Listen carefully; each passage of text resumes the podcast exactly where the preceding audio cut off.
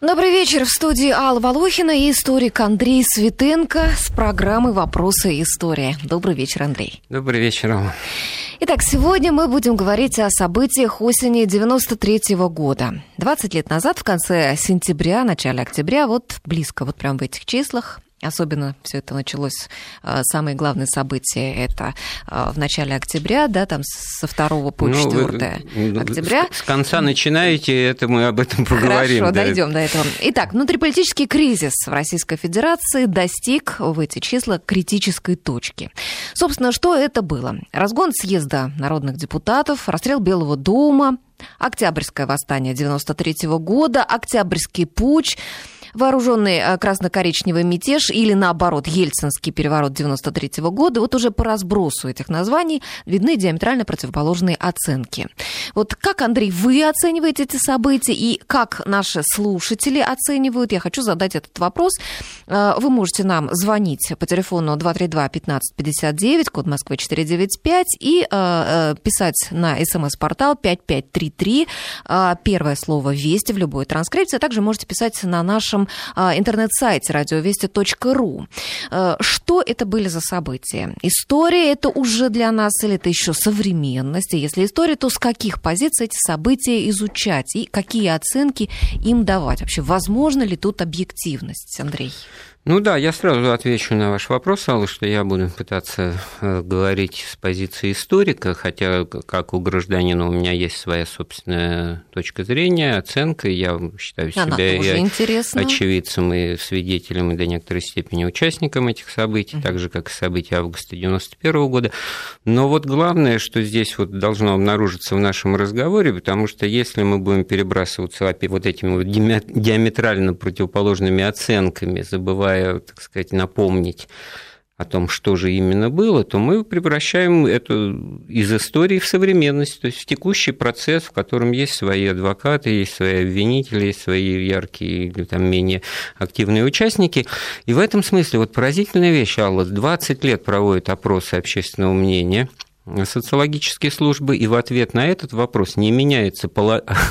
Половина россиян не могут объяснить и говорят, что они не понимают, что происходило. Мне кажется, это даже просто объясняется тем, что ведь очень много людей вообще далеки от политики. Ну, а уж то, что происходит ну, в Москве, да, понятное для дело, что России... ты можешь считать себя далеким от политики, политика все равно к тебе прикоснется рано или поздно. С этой банальностью тоже все согласны. Mm-hmm. Тут ведь важно другое, как мне кажется. Вот э, вы, вы сказали, что... И вы начали с конца, то есть как расстрел Белого дома. Ведь получается, тем, кому 20 лет, кто тогда лежал в пеленках, и тем, кто моложе родился после этого.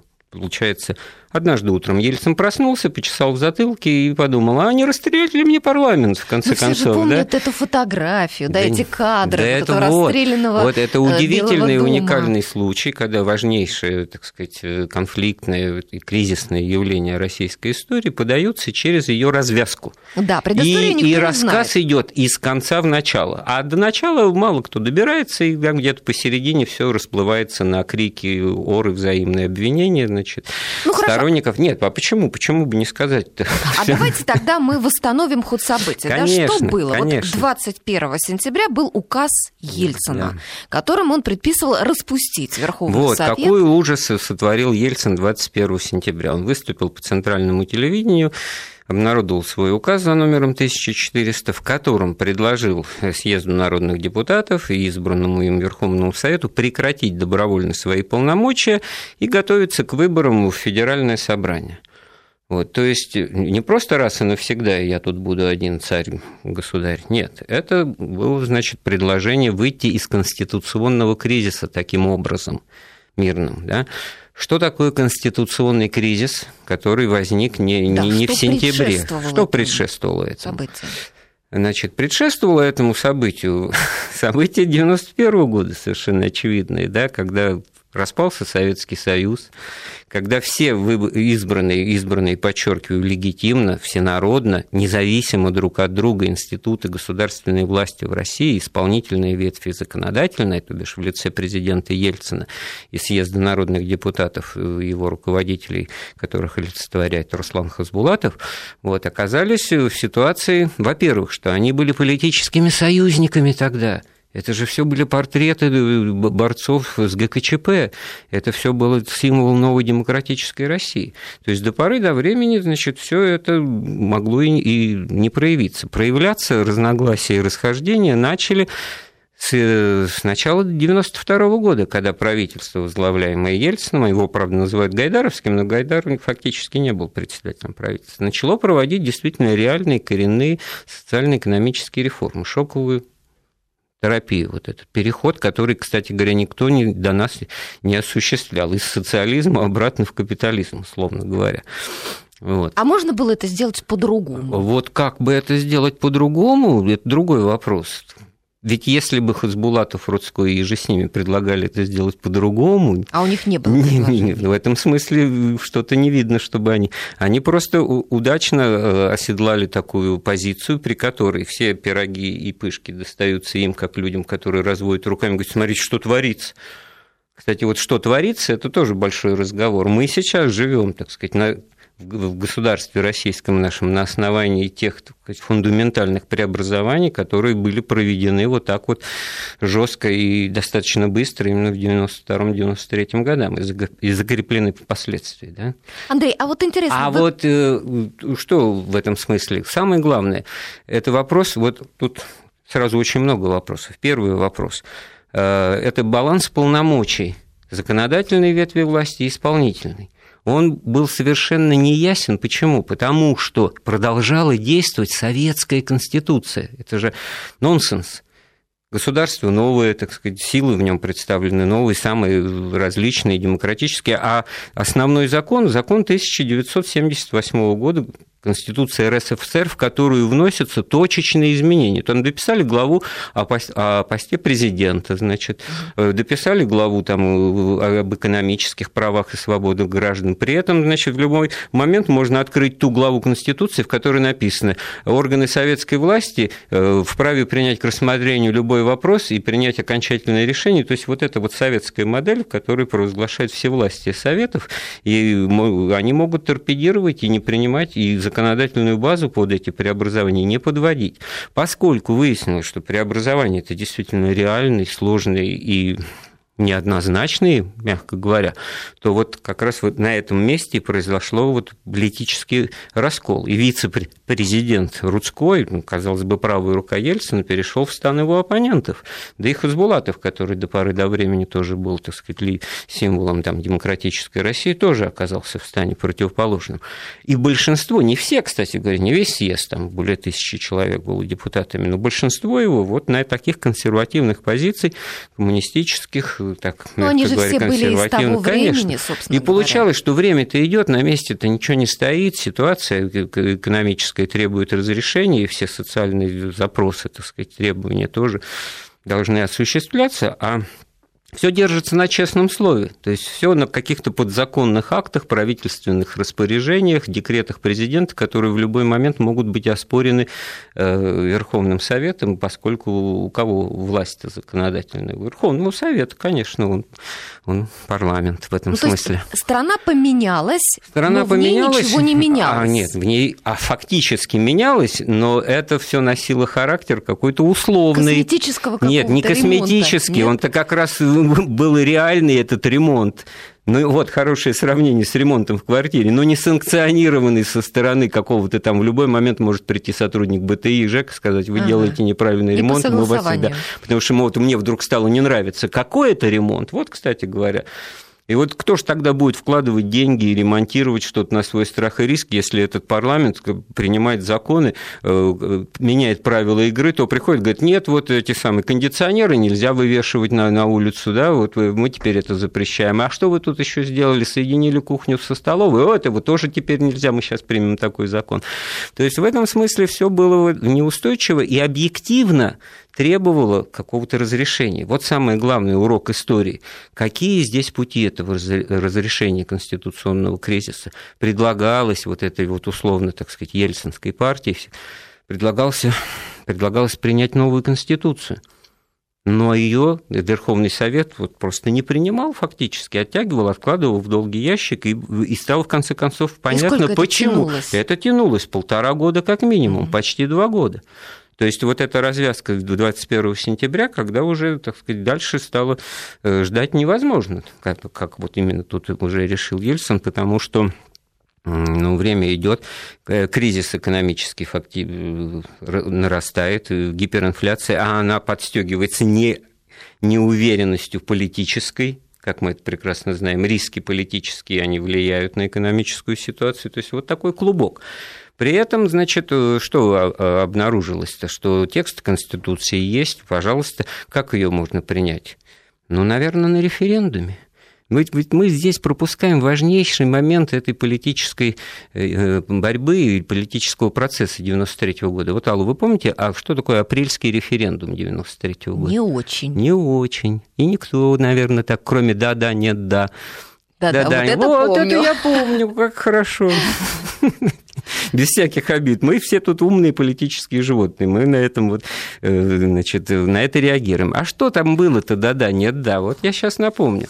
Какие вопросы? Вопросы-то, да. кстати говоря, составлял Хузбулатов, вопрос составляло вот это вот большинство консервативное Верховного Совета. И составляло оно явно в расчете на то, что одержит победу. Ну, кто проголосует за то, одобряете ли вы социально-экономическую политику, осуществляемую президентом Ельциным и правительством Российской Федерации, внимание, с 1992 года? Да кто же ее одобрит? Оказывается, 53% голосовавших ответили «да». Но власти всегда плохо работают, считает народ. Нет, они Кто как раз... поддержит? Так вот так думали, Ал, да, вы да. еще раз, одобряете? Одобряем. Не не одобряем, а угу. одобряем. Угу. То есть угу. вот этот ключевой вопрос второй. Они-то думали, что все скажут, что мы в ужасе от этой шоковой терапии, а большинство-то удалось набрать. Доверяете ли вы президенту Российской Федерации Ельцину? 58,7% да. Считаете ли вы необходимым проведение досрочных выборов президента, то бишь за отставку Ельцина? 49, то есть нет, не набирает большинство. По этим трем пунктам побеждает Ельцин, то есть общественная поддержка, на которую можно опереться, есть. И последний, четвертый. Считаете ли вы необходимым проведение досрочных выборов народных депутатов, то есть вот тех, которые в Белом доме? 67% да, считаем. То, то есть у Ельцина была поддержка У Ельцина народа он мог опираться абсолютно. на это. Другое дело, и это тоже урок истории, что никаких конкретных, реальных и понятных озвученных заранее процедур реализации этого голосования не было, опять-таки, предложено. Это был, получилось, что это своего рода опрос общественного мнения. То есть вот как ЦУ. вот мы, вот это, между прочим, очень важный урок э, истории для нашей власти, что все вот эти механизмы должны быть заранее обозначены. И в этом вот э, четвертом вопросе, кстати, э, депутаты это столомки подстелили. Если голосование по первым трем вопросам признавалось как простое большинство, то по четвертому оно должно было быть квалифицированным. Что такое квалифицированным? Большинство не от проголосовавших, а от всех избирателей. То есть 67% умножаем на 70% принявших участие в голосовании и получаем цифру меньшую, чем 50%. И тогда это в силу не вступает. Mm-hmm. Ну, уже вот уже, уже не каждый да, поймет, что если 67 умножить на 70 в процентах, uh-huh. то это будет меньше 50, да? Uh-huh. Потому что 70 на 70 уже 49. Вот, и так все вот это оставшееся в туне нереализованное волеизъявление как раз тоже очень показательная вещь для развития событий, потому что фактически в сентябре и начале октября ситуация вышла из-под контроля, уже плохо, а то и вовсе не контролировали ни, ни Верховный Совет, ни президентская власть ситуацию, ну, в Москве в частности. Пока мы далеко не ушли от опроса, я хочу спросить наших слушателей. Может быть, кто-то участвовал, тоже помнит это. Вообще о своих впечатлениях вот э, тех дней расскажет нам по телефону 232-1559, либо с помощью смски 5533 пишите первое слово «Вести». Ну вот, поэтому, значит, ситуацию, то если напомнить, что, конечно, Ельцин предложил разойтись, и они не разошлись, но те, кто был сторонником правительства и президента в составе депутатского корпуса, они покинули, конечно, здание Белого дома, а остальные, большинство, остались. Это здание ну вот, было Верховный суд да, принял постановление о немедленном прекращении полномочий президента Ельцина. Тут же Конституционный суд под, пред, под председательством Зорькина вынес заключение заключение, что данный указ неконституционный. неконституционный. Следую. Вот очень интересная вещь. И что дальше? Вот смотрите, э, ну 20 лет это, конечно, срок. Я себя очень хорошо помню в те дни, когда я приходил куда-либо, к кому-либо и спрашивал, какому государю служите-то с хитрецой? Потому что съезд Верховных народных депутатов провозгласил президентом Рудского, угу. А Ельцина, значит, э, упразднил, Ельцина снял с поста. Все на меня смотрели квадратными глазами. Почему? А потому что какому Рудскому кто служил, кто выполнял распоряжение Белого дома-то тогда? Назовите хоть одно учреждение. -то.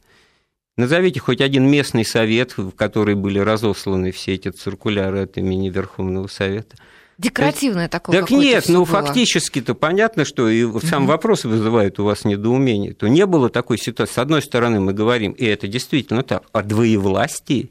Но двоевластие в сентябре-октябре 1993 года было очень специфическое, потому что фактически никто никакой осмысленной, так сказать, силы, легитимной, опять-таки, в лице государственных учреждений – ну, выжидали, положим, конечно, к угу. чему вылиться, во что выльется ситуация. А ситуация начала выливаться действительно на улице, в стихийное строительство баррикад ярыми защитниками и сторонниками, значит, вот, не просто Белого дома, а сторонниками идеи, ну, коммунистической, как угодно ее назову, я не хочу ярлыки навешивать, но вот этими противниками. Да, ну, которые... вот я как раз в те дни уезжала из Москвы, и когда я вернулась, мне друзья говорят, в Москве баррикады, в Москве да. танки, я сказала, не верю. Постоянно, да. да. Вот, кстати, событие 20 сегодняшнего дня, ровно 20 лет назад. Ночь на 29 сентября. При разборе баррикады, возведенной сторонниками Верховного Совета, погиб подполковник милиции, заместитель начальника отдела ГУВД города Москвы Владимир Рештук. Произошел трагический эпизод, имеется несколько версий. По версии газеты «Коммерсант»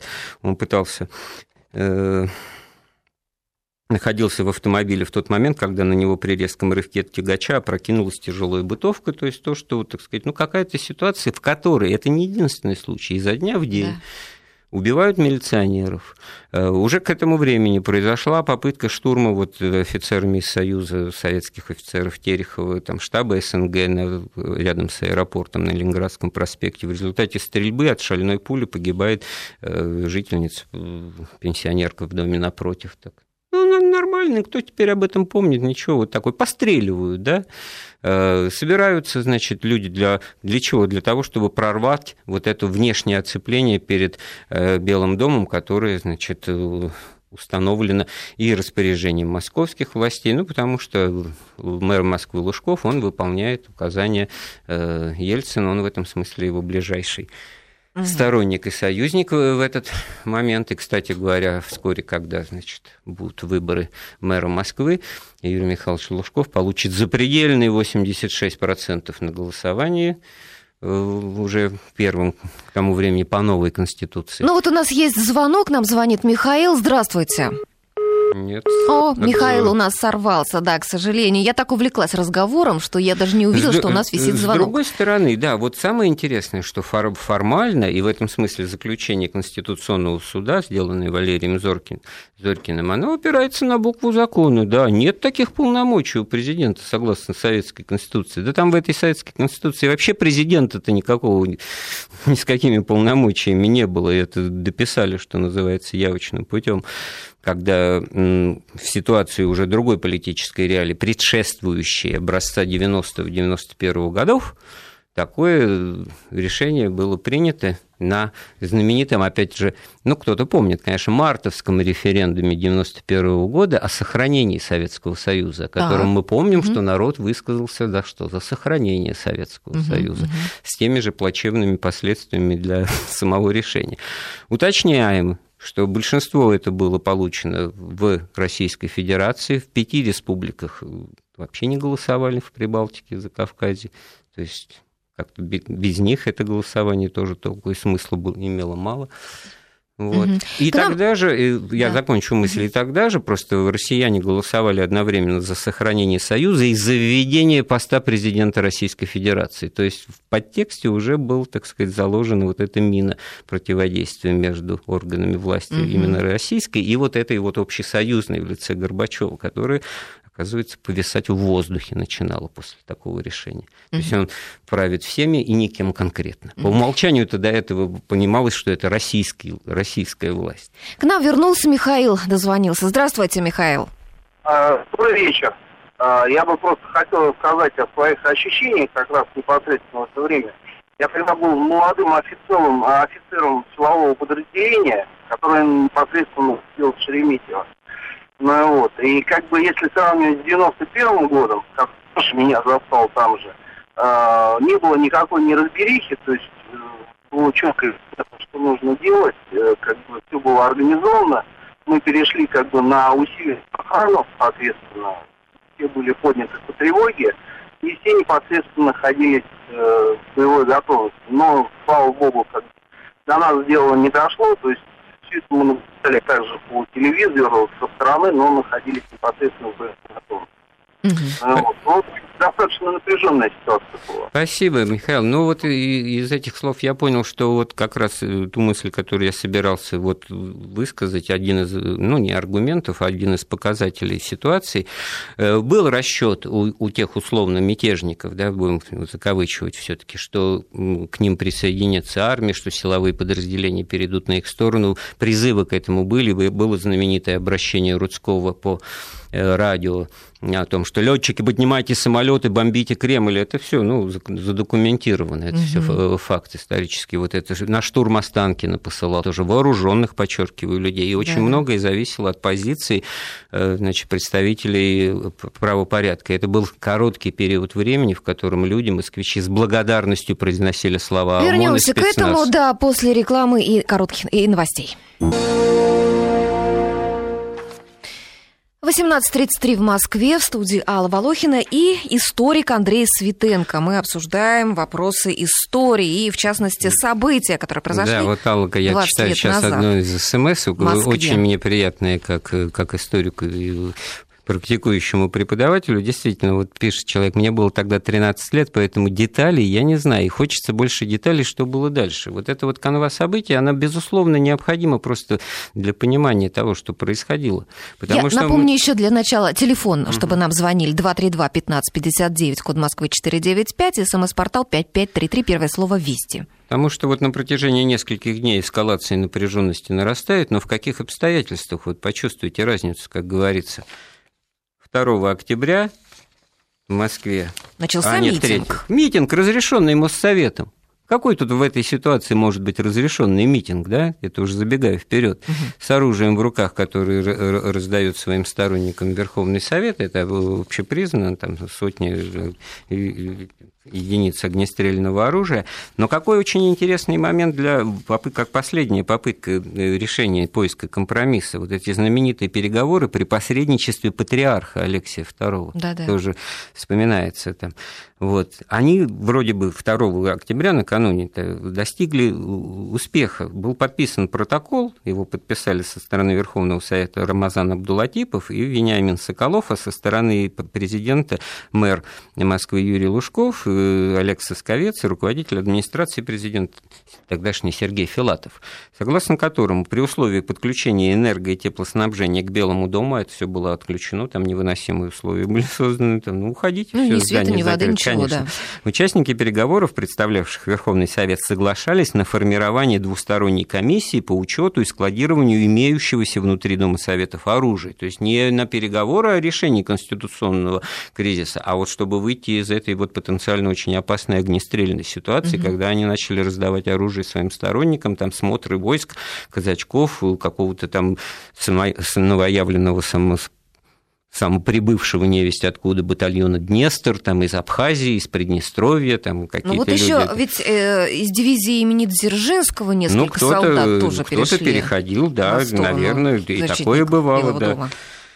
Вот. Ну, то есть Но самое главное, что был подписан протокол, да, и что с ним случилось, да, что с ним случилось? Денонсировал эти подписи Руслан Хасбулатов, отказался выполнять. Дуй до горы, что называется, потому что здесь сработала, значит, линия на то, что надо додавливать, потому что что такое эта власть? Она слабая. Вот, кстати говоря, 75% россиян, судя по последним опросам общественного мнения, выступают за сильную, твердую президентскую власть. А в оценке событий 20-летней давности превалирует отношение к тому, что это все очень даже плохо, как-то странно. Где логика-то? В пользу ну, аморфного, логика. аморфного, коллективного, какого-то никому ничего не подконтрольного Верховного Совета, который какие-то законы то ли захочет напечатать, то ли не захочет. Да, вот довольно странно, да? Нет, но большинство Имеет... же выступило за Ельцина. Ну, по... слава богу, вы такую это, славную ну, как, вы фразу. Только что, да, вы только что опрос Да нет, в том-то и дело, что опрос это, а это, это не опрос был, это референдум. Референдум, да, вот, к сожалению, ну, печальный тоже, так сказать, урок, угу. который, значит, заключается в том, что когда люди идут голосовать, а еще при этом не знают, как это все будет реализовываться их голосование. И потом с, с удивлением узнают какие-то детали, что это неосуществимо, потому что, оказывается, вот там так было запланировано. Вот э, дозвонился до нас Александр. Сейчас мы узнаем у него. Здравствуйте, Александр. Участвовал ли он в этом референдуме? Помнит ли он, что он Добрый день. Здравствуйте. Да, мы вас слышим. По поводу вот таких событий, когда вот а, пытались захватить телецентр. Да-да. Вот, там какой-то Гайдар, по-моему, да, Гайдар, типа Кричкину, типа, давайте все... Рудской, 3 там. октября, Нет, да. нет, нет, Алла, это про другое, это про на, другое? на Гайдар. Это Гайдар выступал, там, типа, телецентр могут штурмовать, там, и так далее. Я вышел на улицу, там, как бы, ну, вышел, смотрю, на улице вообще ни души, ни автобусы, ни, ни троллейбусы не ходили. А я там недалеко живу. Ну, пошел там, встретил еще одного товарища там. Мы с ним там водочки тяпнули. Вот шли, представляете, пустые улицы вообще. Ни милиции, ни троллейбусы не ходили, ни автобусы. Дошли до телецентра, нас там обстреляли, крикнули нам в рупор, типа, ребята, валите обратно. Мы развернулись и ушли. То есть, как бы, не пострадали, ну как бы Бог миловал. Mm. Хотя на самом деле, э, что творилось это вообще, ну самое удивительное мне было, что вообще ни транспорт не ходил, и милиция было днем с огнем не они попрятались все, просто неизвестно куда. Mm-hmm. Вот, это Спасибо, вот к оценке той депрессивной э, обстановки, которая была. Вот тут вот мне инвентива в адрес Гайдара. Гайдару, кстати, и справа, и слева одни претензии. Да, вот смотрите, как посмел, как он посмел призывать людей к защите вот э, достижений или там завоеваний чего-то там непонятно чего, к Моссовету, да, угу. собрались там эти люди, они как собрались совершенно в таком вот нейтральном, как выяснилось потом, месте, который не, не штурмовали.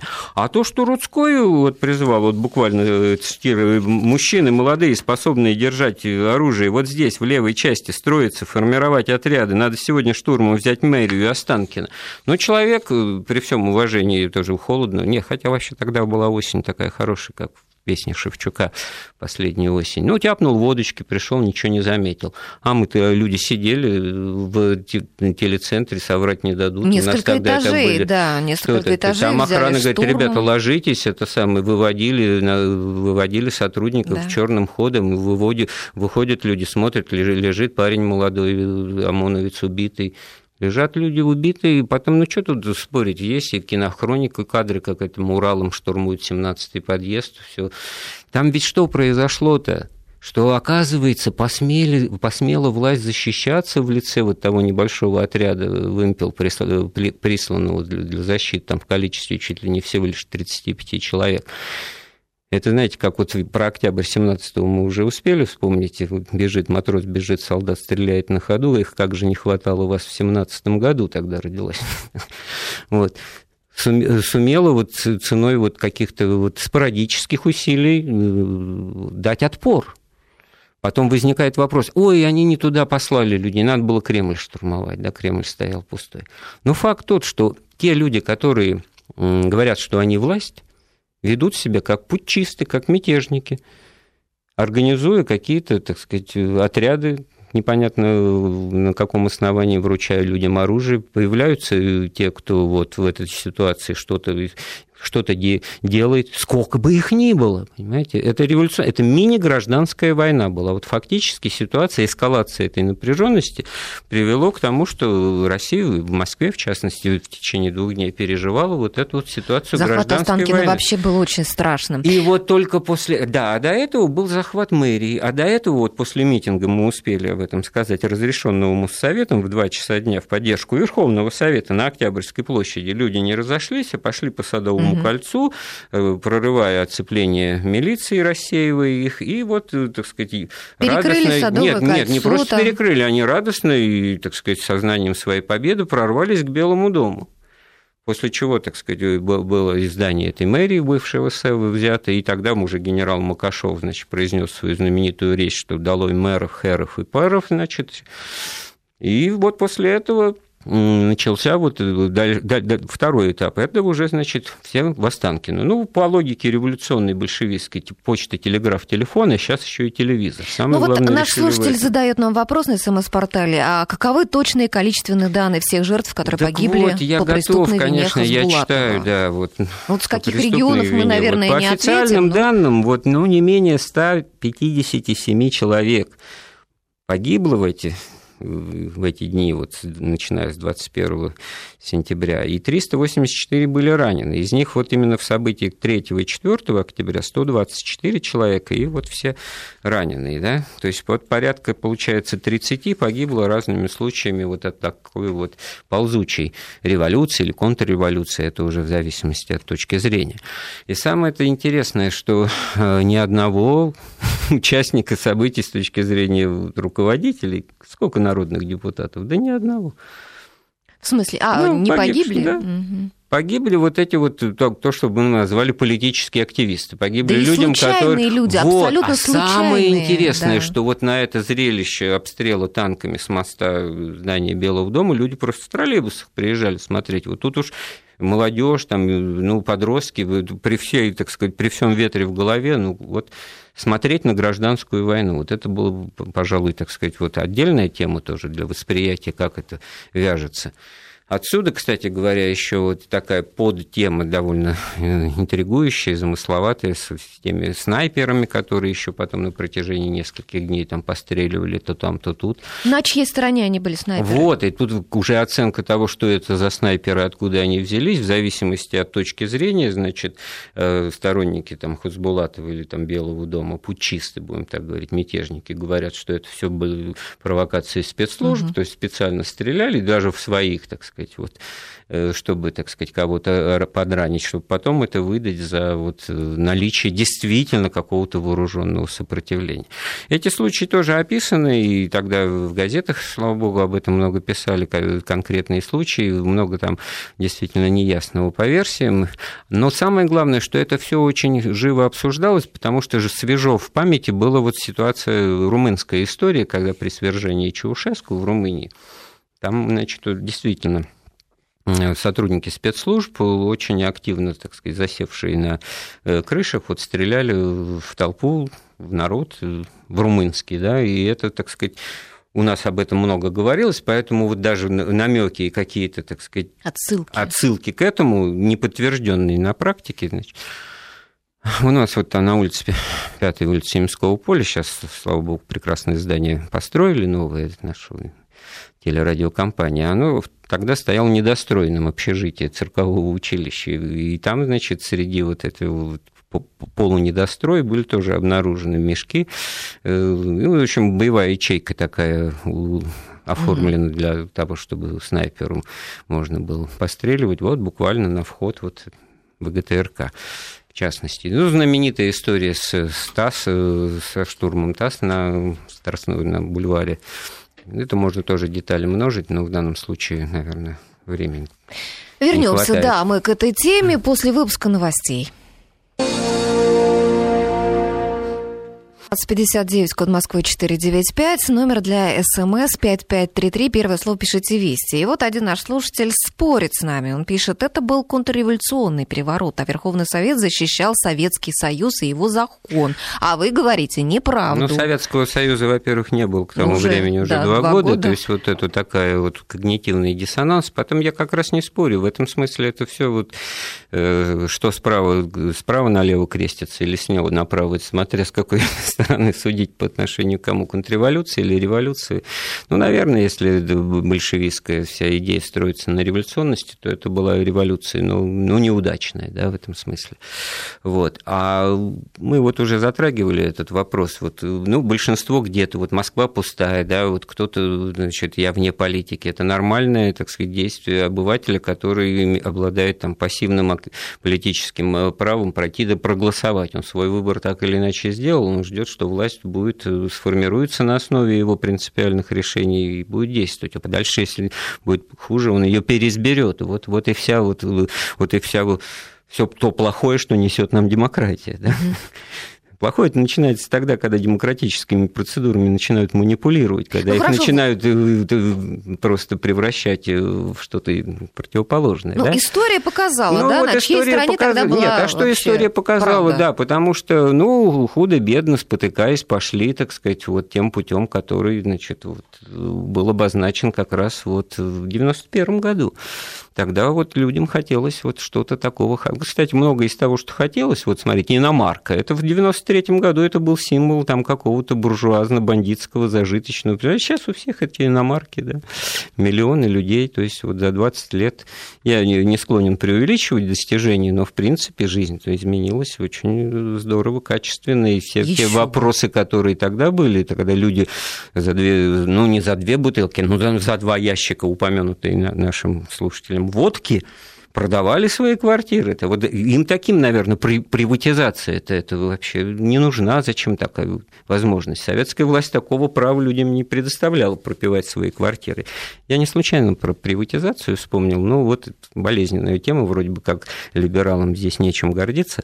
Ваучеры эти вот печально, присно памятные связывают это. Хорошо значит, помню, Гайдар, возле Пушкинской да, стояли Гайдар, мальчики да, в кожаных куртках. А ведь кто знает, это, это вот просто аргумент к тому, насколько вот этот вот кризис и противостояние различных политических сил ну, имеется в виду вот то, о чем мы говорим, законодательной исполнительной ветви власти, вот здесь сыграла свою тоже пагубную роль. Гайдар и Чубайс-то как раз никакой вот этих ваучеров, когда один человек, один ваучер, они такого не предлагали. Это навязали им Хасбулатов и, и же с ним. Вот, как. вот так, да. А Гайдар и Чубайс, караул, выступали за денежную приватизацию, для того, за то, чтобы люди вот на эти, так сказать, девальвируемые деньги покупали акции. Это был бы совершенно другой Калинкор. Угу. А, а отвечают все... за а это. А вот идея вот этой вот социальной справедливости, один человек, один голос, один человек, один ваучер, она вот привела к тому, что вынуждены согласились вот на эту схему очень примитивную, которая не сыграла. Обсчитали всю условную стоимость, капитализацию всех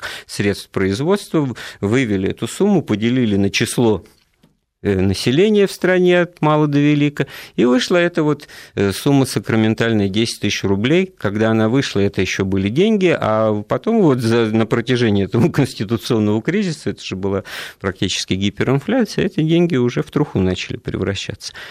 Самое интересное, что в те же годы одновременно с этим и в Польше, и в Чехословакии, и в других странах бывших социалистических народной демократии такая приватизация происходила, и, и она цель Такая, как больше предлагали достиг... Гайдар и да, Чубайс? Да. Или... И, и вот с этим базовым принципом mm-hmm. один человек, э, один ваучер, ну плюс, если ты еще хочешь вкладываться, ну вкладывай свои деньги вот в этом плане, понимаете, дополнительно можно было приобрести. Фактически вот эти вот обмены, это так, через эти обмены это просто очень ну, так примитивно получилось перераспределение этих ваучеров, да, когда вы там в метро торговали mm-hmm. или там покупали и прочее. То есть они, конечно, Сработали, ну, очень, очень немножко на жалкие там, проценты от того, чтобы это должно было быть. Не хотелось бы много времени на эти ваучеры все таки тратить, потому что э, в той же Чехословакии это была купонная система. Каждый человек мог купить себе кусочек, чуть было не сказал ЮКОСа, да, вот кусочек предприятия да, в любой, э, в каждой из имеющихся сфер производства, в каждой из отраслей.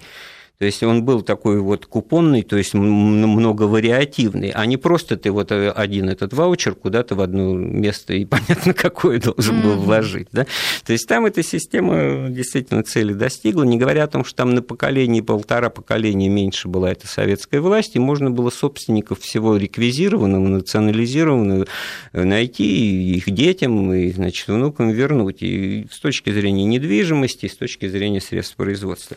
А вот о событиях 3-4 октября, но да, немножко мы, к ним. успеваем, успеваем немножко, да? вернуться. Так да. вот как раз, значит, вот пик э, того, как казалось бы, подъема и победы, значит, Верховного Совета, это когда их сторонники после митинга на Октябрьской площади, прорвав э, серию, так сказать, оцеплений на Садовом кольце, прошли к Белому дому, опять-таки прорвали внешнее кольцо оцепления, которое, так сказать, блокировало Это здание второе, Белого третье, дома. Да, это, это, э, это уже третье, третье, mm-hmm. да. Вот на фоне этих успехов, значит, был брошен клич все в Останкино, а дальше начинается вот вопрос о том, действительно, нам слушатель звонил говорил, сходил туда, там э, тихо. Ну, не сразу, наверное, было до того, как туда подъехали, причем одновременно подъехал отряд э, «Витязь», я оговорился, приношу извинения, не вы, «Витязь», да, был послан туда. И вот эти вот, значит, тоже военизированные люди, вооруженные на абы каких грузовиках, которые приехали требовать эфира для выступления. Значит, не получив его, они стали, значит, пытаться штурмовать этот э, телецентр, уже туда прорываться. И в этой ситуации было, значит, вот самый, так сказать, пик момента. Начнут ли защитники, отряд «Витязи» присланный туда сопротивляться, оказывать сопротивление, или, значит, все опять-таки, вот когда этого происходило, оцепление, э, если вооруженные прорывают, да, ну, в 19.40 в 19.40 все телеканалы прервали передачи. По телевизору показывали так называемый матрас, такую заставку полосатую. Вот, и тогда-то людям уже по всей стране стало ясно, что в Москве да, я подумала, творится, я подумала, не веря самой и себе, как бы радости, радости, что ли, радости до большой Оказалось, от этого да, действительно, не было, это да. оно. Вот. Или в этом смысле, конечно, вот то, что начали отстреливаться, и то, что потом действительно уже без, без всякой иронии, без всякой язвительности, я эту мысль уже говорил, вот это были короткие время, когда уже сотрудники телецентра, не только журналисты, журналюги, да, но обычные нормальные люди, там, технари и прочие, они с уважением и с, э, с уважением и так, в общем, эмоционально спасибо этим ребятам говорили, которые защищали, защищали Останкино. Да, Останкино. А вот уже ночью, когда этот штурм был отбит и пострадали, опять же, те, кто туда, может быть, пришел, вот так уж называется, поглазеть, подходили, собирали интервью, они частично в эфир выходили, и я помню очень одного такого со скалом таким звериным, прямо скажем, улыбающегося человека, который говорил, сейчас мы вас тут жидов пархатых всех перевешаем, значит, и Лужкова вашего первого там туда-сюда, кто ты, так, неважно, кто я, откуда, кто такой. Ну ладно, это, это лично, я да. обещал, значит. Да. Ну вот в 22 по телевидению был передан указ Ельцина о введении в Москве чрезвычайного положения. Да, и уже и на, следующий день... на утро, да, вот несмотря на то, что положение чрезвычайное, значит, солнышко светило, было тепло, и все так располагало к зрелищу, и это вот инфернальная ситуация, когда стоят танки на мосту, стреляют. С чем стреляют? Стреляют болванками, стреляют этими холостыми выстрелами. Это не выстрел боевой, да, 7.30 Стре... Начинают операция. стрелять да, по верхним этажам, э, про которые известно, что там людей нет, они эвакуированы в подвалы там, и в нижние этажи. Акция, конечно, так сказать, впечатляющая, устрашающая, и мы с нее, в общем-то, и начали разговор, потому что именно это и запомнилось. И тут мы опять как бы погружаясь, погружаясь, закольцевали. Вот, вот такое безобразие. Да кто же будет этому рад? Кто же тогда скажет, что да, молодцы, все это хорошо, если мы видим вот такое, так сказать, вооружение вооруженное насилие в исполнении э, абы кого, да. Ну вот что, собственно говоря, стало защитником Белого дома, вот хотя бы самыми заметными фигурами? С да ничего политической они не жизни они исчезли. Ну, не, я бы даже не сказал, что исчезли, они это самое все, все с ними хорошо, и все они, что называется, при своем интересе остались. Вот. Руцкойф потом был благополучно избрался губернатором, губернатором да. был, да, Казбулатов э, вот, преподает, э, учит детей там, студентов, ну, и, уже и понятно, полит... чему не, не, а кто уже, его знает, видимо... а как-то так можно разделить? Нет, пожалуйста, все. В этом смысле вот тут вот о чем надо говорить? Ведь были арестованы они, и понятно, это еще тоже один из уроков истории. А выводы какие-то? Вот, вот сейчас вот можно себе представить ситуацию, что подобное могло быть оставлено без юридических последствий. Мы по гораздо менее, так мягко обтекаемо скажу, очевидным поводам, так сказать, наблюдаем какое-то расследование по вот болотному делу, в котором, ясно дело, люди были безоружны, и вообще, так сказать, не дошло дело ни до каких штурмов, ничего и прочее, а было, было препирательство вот с этим вот оцеплением ОМОНовским, космонавтами, как они теперь называются, и выглядят не в пример могучее, значит, чем тогда, образца 20-летней давности, сотрудники спецслужбы, и все это понятно, что к ответу, да. А тут к ответу никого не призвали. Это тоже парадокс истории, да? Урок истории, Следствие да. было прекращено, и э, амнистия объявлена. Так что все, все остались при своем интересе. Сегодня мы Богу. вспоминали события 20-летней давности. В студии были Андрей Светенко, историк, и Алла Волохина.